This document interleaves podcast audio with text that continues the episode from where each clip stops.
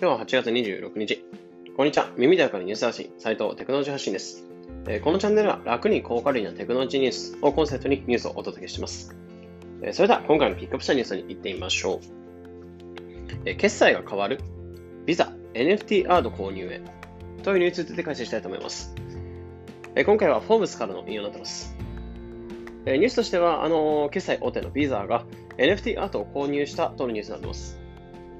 でこれにより実際に NFT に触れていくことで、知識をつけながら、まあ、触れていくことで、えー、よりビザのえサービス展開、よりいいサービスの展開をユーザーに与えていく、目指していくとしてますね。で、詳しく言うと NFT アートっていうものに関しては、これはクリプトパンクスというもののシリーズを購入していて、そのうちのクリクリプトパンク7610という商品を購入しているそうです。でこれは1万個のデジタルキャラクター画像っていうのを独自のアルゴリズムによってランダムに並び替えて作られたアートになってて、でこちらの購入額っていうのは15万ドル、約日本円で1650万円のものになってます。で購入っていうのは、ビザのパートナー、アンカレッジという、えー、連邦政府公認のデジタル資産銀行、デジタルデジタル商品っていうのを扱ってる銀行になっていて、そこで、えー、取引をされたそうです。で、これはイーサリアム上で、えー、スマートコントラクト、契約を使ってやったそうです。なので全部デジタル上で決済決済を済ましたという形になってますね。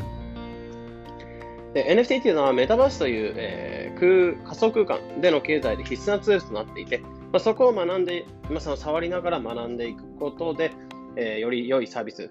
ビザのサービスにも取り込んでいくという形の考えそうです。で、これはあくまで購入というのはあくまで最初のステップに過ぎないとなっていて、今後もいろいろな NFT に触りながらサービス展開をしていくという形だそうです。ということで、今回は決済が変わるビザ NFT アート購入へというニュースについて解説しました。ニュースを受けて、まあ、ビザで NFT 購入という人も相当多くないのかなというふうに思いました。まあ、仮想通貨っていうのは、まあ、もちろんそのセキュリティが強いだったりとかっていうプレあのまあ、利点はあるんですけど、決済が遅いっていう難点があるんですね。そこで、えビザの参入。まあ、単純にクレジットカードとかそっちのビザの決済の方が全然早いので、そちらのビザっていうのが参入したことによって、え決済がより早くなって、仮想通貨での取引っていうのがよりしやすくなってくるのかなというところを感じています。で、本日今日プラスで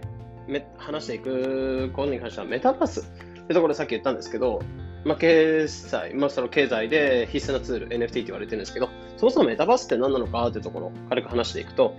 えこれは本来メタとユニバースという英語の造語になっててメタバースとなってます。何かというと、インターネット上の仮想空間ってなってて、まあ、イメージしてもらえばいいのが、私たちも普通に現実世界で生きてますけど、え自分のアバターっていうのを作って、でそれで、えー、仮想空間に入ることで、ログインすることで、でそっちの経済圏で自分が過ごせるみたいな感じですね。ただもう一つの世界みたいな形ですね。まあ、その通り、本当に仮想空間って感じなんですけど、アバターを自分で作って入る。イメージとしてでかいのは多分今強いのは本当にゲームで、まあ、ゲームの世界ってかなりこのメタバースを実現してきてるのかなっていうところはあって、まあ、単純にキャラを作るじゃないですか、ゲームって。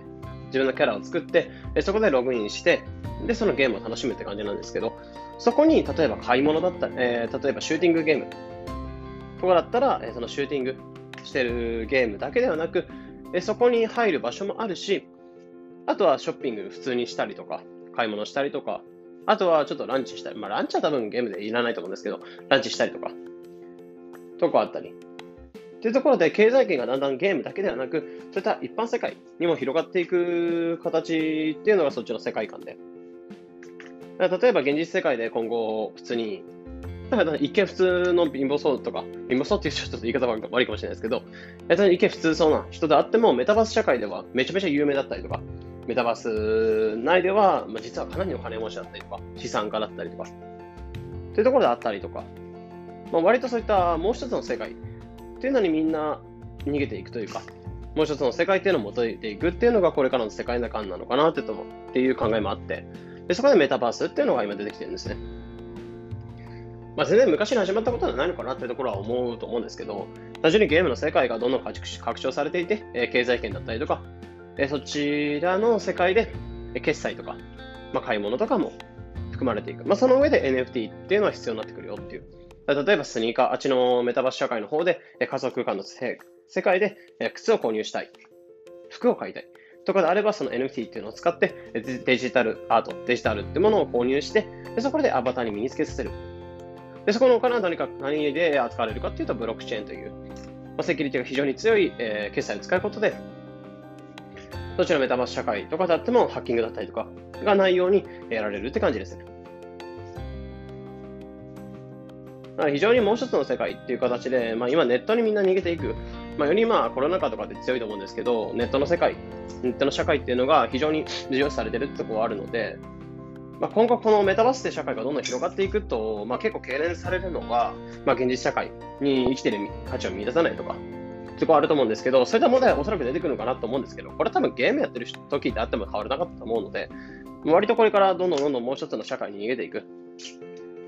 で正直、例えば海外の人とかであっても、メタバース社会の中であれば、そこで集合ねってとこであれば、すぐに会えたりとか、とこはあるので、現実よりも全然人と交流しやすくなったりとか、話しやすくなったりとか、そういう利点は全然あると思うので、まあ、今後もどんどんどんどん広がっていく社会なんじゃないかなってところは見てますね。ということで、今回はビザの決済を変える NFT アート購入したというところと、プラスメタバースでも何なのかというところを軽く話していきました。このような形でこのチャンネルではテクノロジーニュースを深掘りして、できるだけ分かりやすくお伝えしています。日々の情報収集にお役立てください。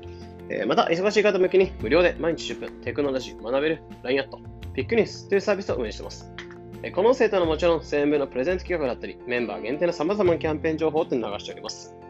えもしこれを聞いていて、まだ登録があった方がいたら、ぜひ概要欄のリンクから無料メンバー登録ってのを待ってます。えそれでは、良い一日を。